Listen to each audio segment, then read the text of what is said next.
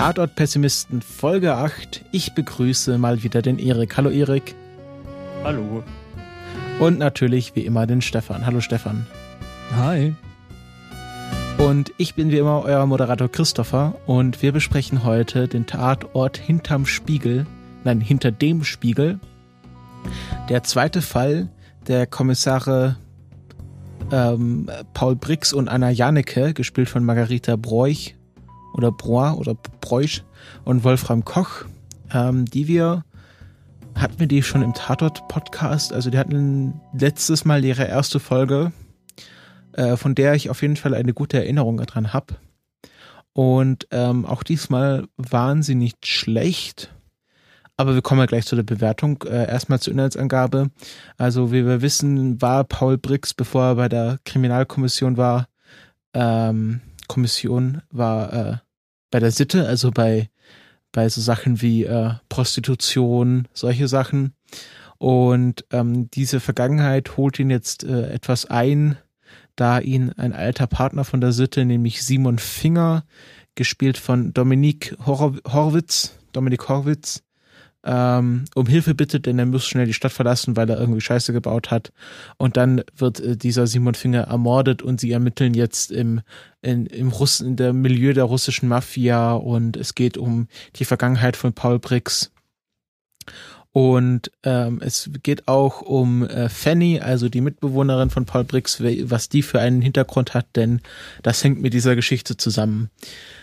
Äh, so, jetzt, lieber Erik, wie war denn dein Eindruck von diesem Tatort? Also, was mir zuerst mal aufgefallen war, ist, dass man ja immer bei den Tatorts eigentlich, dass das ja so zum guten Ton dazu gehört, dann twittert man ja so ein bisschen dabei. Und ist mir ziemlich schnell aufgefallen, dass der Tatort nicht wirklich sehr Twitter-kompatibel ist. Also da musste man schon aufpassen, damit man da alles mitbekommt. Also nach zehn Minuten war ich erstmal raus und musste mich dann erstmal wieder reinfinden und habe dann Twitter eher so beiseite gelassen. Weil das war schon ziemlich komplex von, von Handlungen und Storylines und was denn da so abging alles, fand ich. Ja. Stefan? Ähm, also ich fand ihn ehrlich gesagt überhaupt nicht spannend so im Großen und Ganzen. Ähm, gut, das allererste Bemerkenswerte, was äh, eben war, ähm, war das zweite Intro. Ähm, was schon relativ vielen wohl auch auf Twitter aufgefallen ist. Also normal ist ja, es kommt halt das ganz normale ähm, ja, Tatort-Intro, was irgendwie seit, ich glaube, den 70er Jahren unverändert ist oder seit Anfang an mehr oder minder unverändert ist. Und äh, ja, und es gab halt dann so ein, ja, ich will es mal CSI irgendwie so, wie diese ähm, ja, modernen amerikanischen Kriminalserien halt alle so diese stylischen Intros haben, so mit äh, elektronischer Musik und äh, äh ja, ein bisschen, bisschen ähm, interessanten Füllbildern und äh, Effekten und Zeug, wobei, mh, hm, naja, so im Großen und Ganzen war eben gerade der Part äh, des zweiten Intros dann irgendwie dann doch ein bisschen gekünstelt, weil irgendwie alle Bilder gespiegelt waren, was natürlich so, eine, so ein Ding auf, äh, ne? also äh, hinter dem Spiegel ähm, wohl sein sollte, ähm, hat für mich jetzt irgendwie gar nicht so richtig hingehauen, ähm, hat einfach nicht so wirklich dazu gepasst. Ich fand es mal was Hübsches Neues für den Tatort, mal ein hübsches Eye Candy und auch mal ein bisschen, dass sie mal ein bisschen ja, sich was abgeguckt haben von den großen Amerikanern, die das alles so toll machen. Mit erst kommt eine Szene und dann kommt erst das Intro und ja, ja aber dann hätte es ein bisschen wenigstens, eine andere Struktur.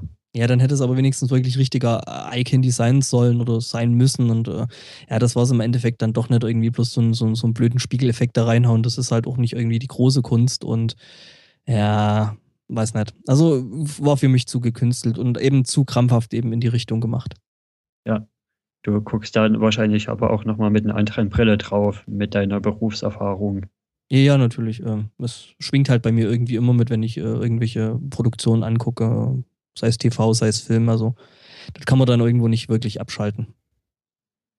Was mir als erstes aufgefallen ist, äh, war, dass der Tatort in Cinema Scope gedreht wurde, also nicht in 16 zu 9, sondern in dieser breiteren Variante, wo man oben und unten noch schwarze Balken hat. Ich, ich weiß nicht. 10 muss das sein. Hm? Cinemascope ist, glaube ich, 16 zu 10.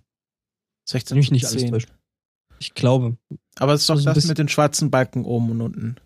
Ja, die kriegst du halt dann logischerweise, weil du in der Regel ein 16 zu 9 äh, Display hast und ähm, ja, da dann eben, entweder du verzerrst oder es bleibt halt was übrig. Ich gucke ja. gerade mal nach, wie breit das ist.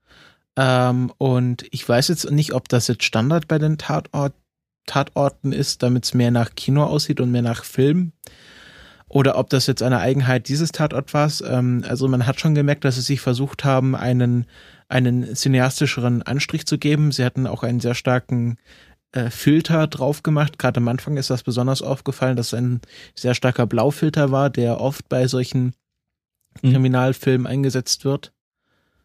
Und übrigens, äh, ja. Entschuldigung, ich habe gerade noch nach, kleine Nachreichung. 21 zu 9 war es nicht, 16 zu 10.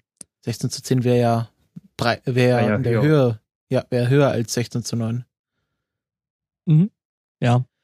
Mhm. Also, also da fand ich ja auch da fand ich ja auch den Tweet vom, vom El Spotto schon wieder lustig. Ah, heute ist alles blau.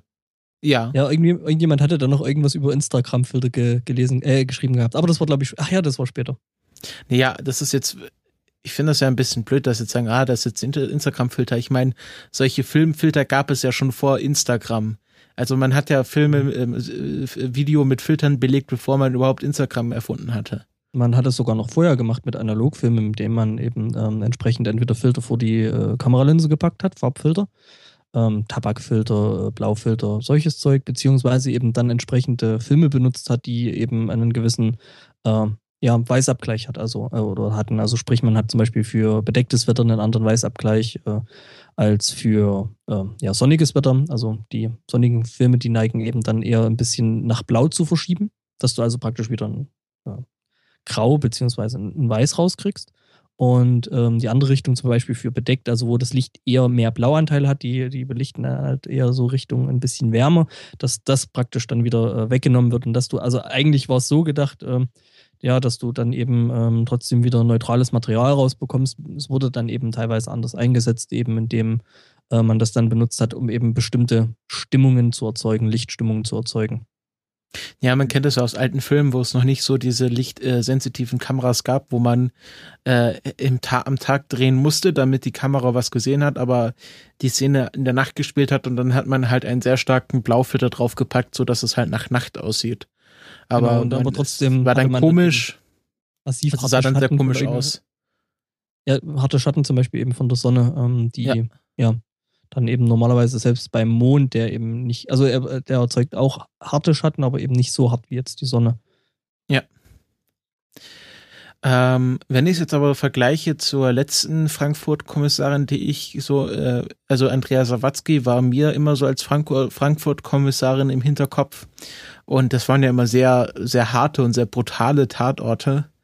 Ich weiß nicht, ob ihr, ob ihr die noch kennt oder ob ihr die mal gesehen habt von Andrea Sawatzki.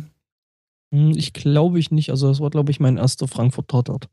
Bei mir aber dann auch eher zufällig. Also ich habe ja, bevor wir hier mit den Coldpass angefangen haben, eher sowieso sporadisch mal, vielleicht ein, zwei Mal im Jahr mal reingeguckt oder so. Also kann sein, dass ich da mal drüber gestolpert bin, aber ist wahrscheinlich eher nicht.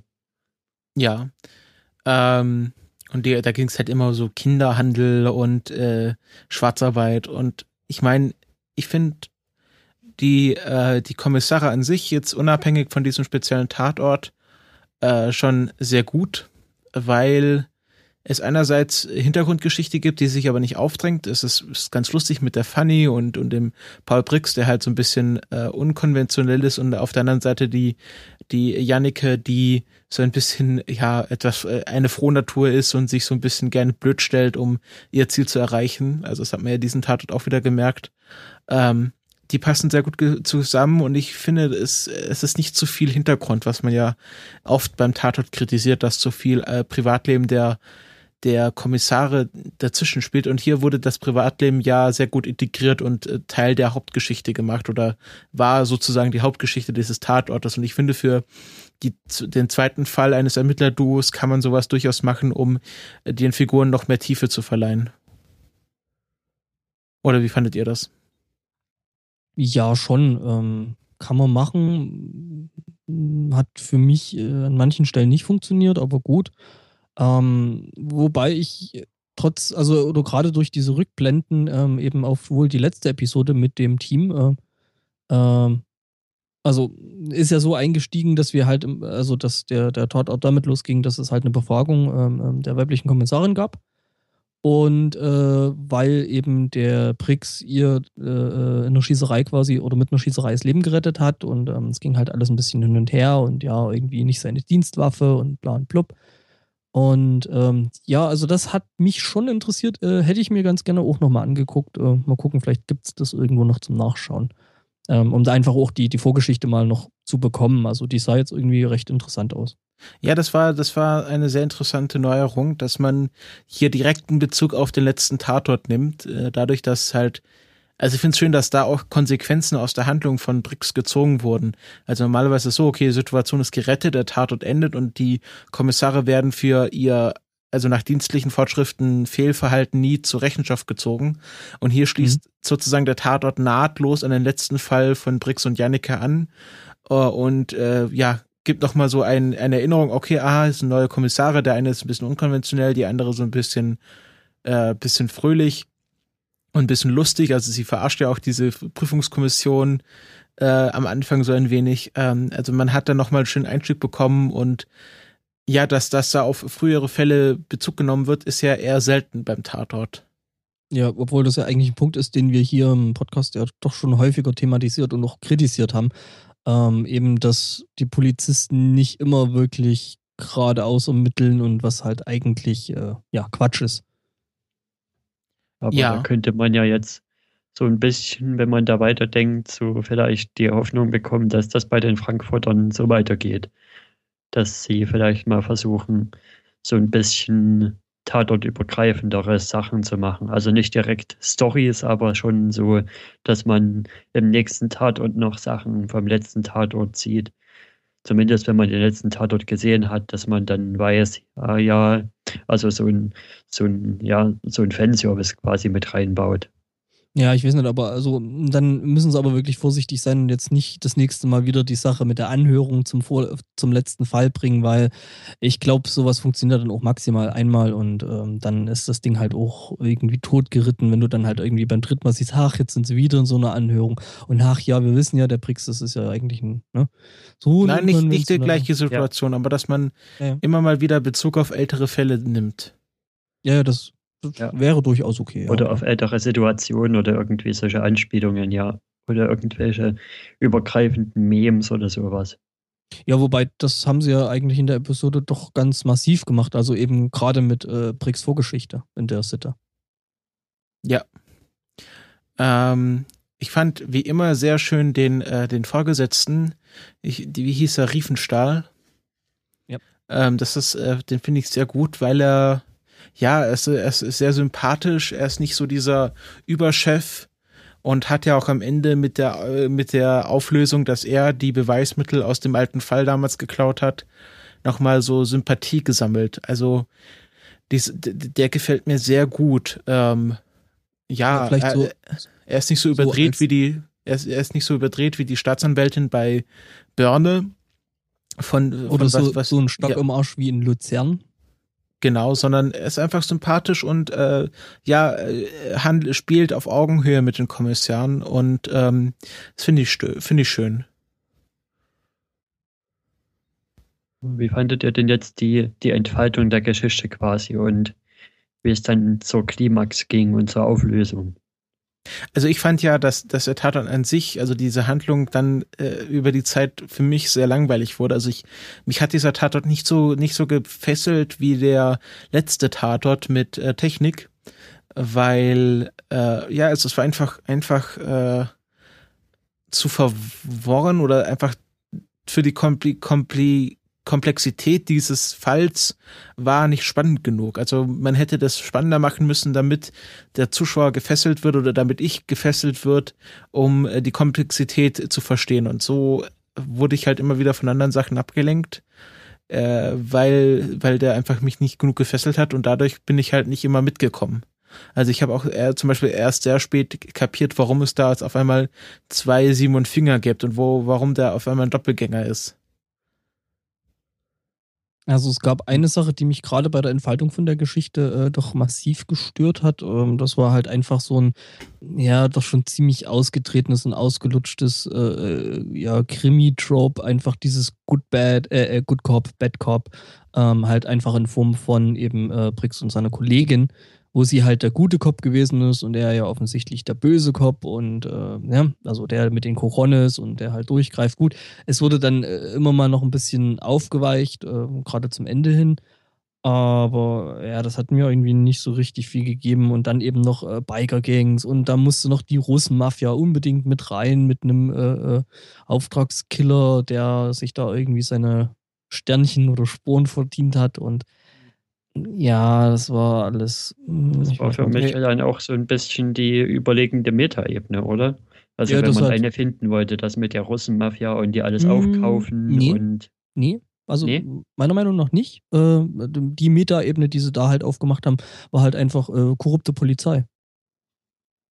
Ja, stimmt. Das, ja, das kommt auch noch mit rein, aber die Russenmafia ja, war ein großes hier, Thema im Hintergrund. Die Metaebene hier war einfach die Charakterentwicklung von Paul Brix.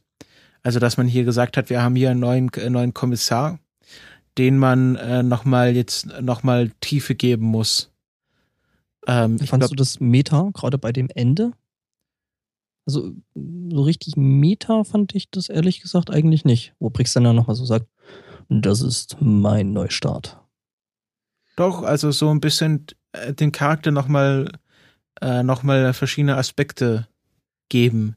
Also ich glaube nicht, also ich glaube hier, dass, dass in diesem Tatort diese Metaebene eher im Hintergrund stand, dass man ein sehr, sehr schon oft benutztes Setting genommen hat mit der Russenmafia und korrupten Polizisten. Das ist ja nichts, was jetzt irgendwie neu wäre, sondern das wird ja ständig gemacht in Polizeiserien, dass auf Korruption innerhalb der Polizei Bezug genommen wird. Und das hat man genommen als Grundlage, um nochmal den Charakter Paul Brix auszubauen. Und dass wir in den nächsten Tatortfällen von Brix und Janneke nochmal mehr Metathema haben. Ich glaube, hier ein Metathema zu suchen ist ziemlich sinnlos, weil das einfach so ein Standard äh, Polizeikorruptionsthema war, was, was so ziemlich bei jeder Polizeiserie äh, öfters gemacht wird. Da wurde mhm. jetzt ja, wurde jetzt ja kein wirkliches Problem thematisiert.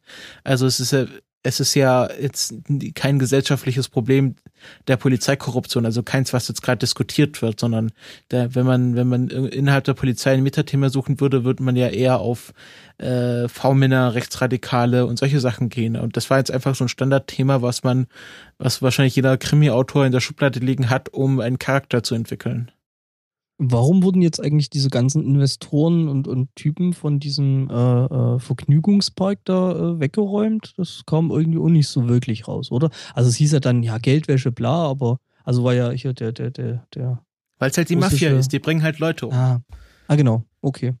Auch wenn die eigentlich helfen, das Ding, äh, mit dem man dann das Geld waschen will äh, und an dem man ja doch einen guten an finanziellen Anteil hat. Ja, aber man muss jetzt, eher, wenn sie, wenn sie nützlich waren, muss man sie ja loswerden.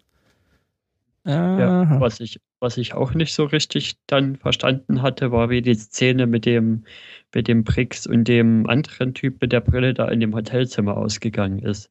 Mit die sind ja da bei dem, bei dem einen Dritten drin gewesen, in dem ah. Hotelzimmer mit den Wandtattoos und dann dann hat man nur noch Schüsse gehört, aber ich habe dann nicht mehr richtig mitgeschnitten, wer da auf wen geschossen hat. Naja, du hast dann halt den, den, den, den anderen, den Preis, ähm, eben ein Kommissar von der, von der Sitte oder also ne, der Hauptkommissar oder wie, wie, wie man immer das auch nennt. Ähm, äh, den hast du dann quasi schreien hören, ja, äh, legen Sie die Waffe weg und bla bla bla. Und da war der, der Prix ja schon gar nicht mehr im Raum und dann hast du halt die Schüsse gehört. Ähm, was halt einfach so, ähm, ja, es war halt einfach äh, gestellt und, und bla, äh, ja. Es war aber irgendwie auch ziemlich albern, weil man dann ja gesehen hat, wie Brix weggeht und dann waren irgendwie erst die Schüsse und irgendwie hat er ja seine Knarre liegen lassen, die er eigentlich hätte gar nicht haben dürfen, mit seinen Fingerabdrücken, während der andere eben der Preis eben äh, Handschuhe getragen hat und hm. Ja, das war irgendwie, ich, ich habe da eben, also da waren, glaube ich, insgesamt ein paar Logiklöcher drin, ähm, eben nach dem Preis, äh, was im Endeffekt ja auch der, der Hauptmord da jetzt eigentlich drin war und nicht die ersten Morde äh, eben an diesen ähm, Investoren da von diesem Vergnügungspark. Ähm, war auch so ein Ding, wo ich mir so gedacht habe, ja, der war jetzt also mit dem Finger irgendwo mitten auf dem Plattenland. Ja? Mhm. Hat den dort ums Eck gebracht, ist, äh, das Auto ist dann irgendwie gegen, gegen Baum oder Lichtmast gefahren und bla. Wie ist der dann so schnell da weggekommen? Hat er sich von irgendjemand abholen lassen? Dann war er eben bei der Frau von dem Finger und irgendwann dann nachts ist dann halt der andere Typ, der übrigens dann der, also der ähm, Doppelgänger von dem äh, war quasi ein Fahrer von einem Abschleppwagen, was ich jetzt auch ein bisschen seltsam finde, dass Abschleppwagen halt einfach draußen rumfahren und einfach Autos mitnehmen, die neben der Straße stehen. Die äh, mit einem offensichtlichen Unfall an einer Laterne stehen. Ja. Ja.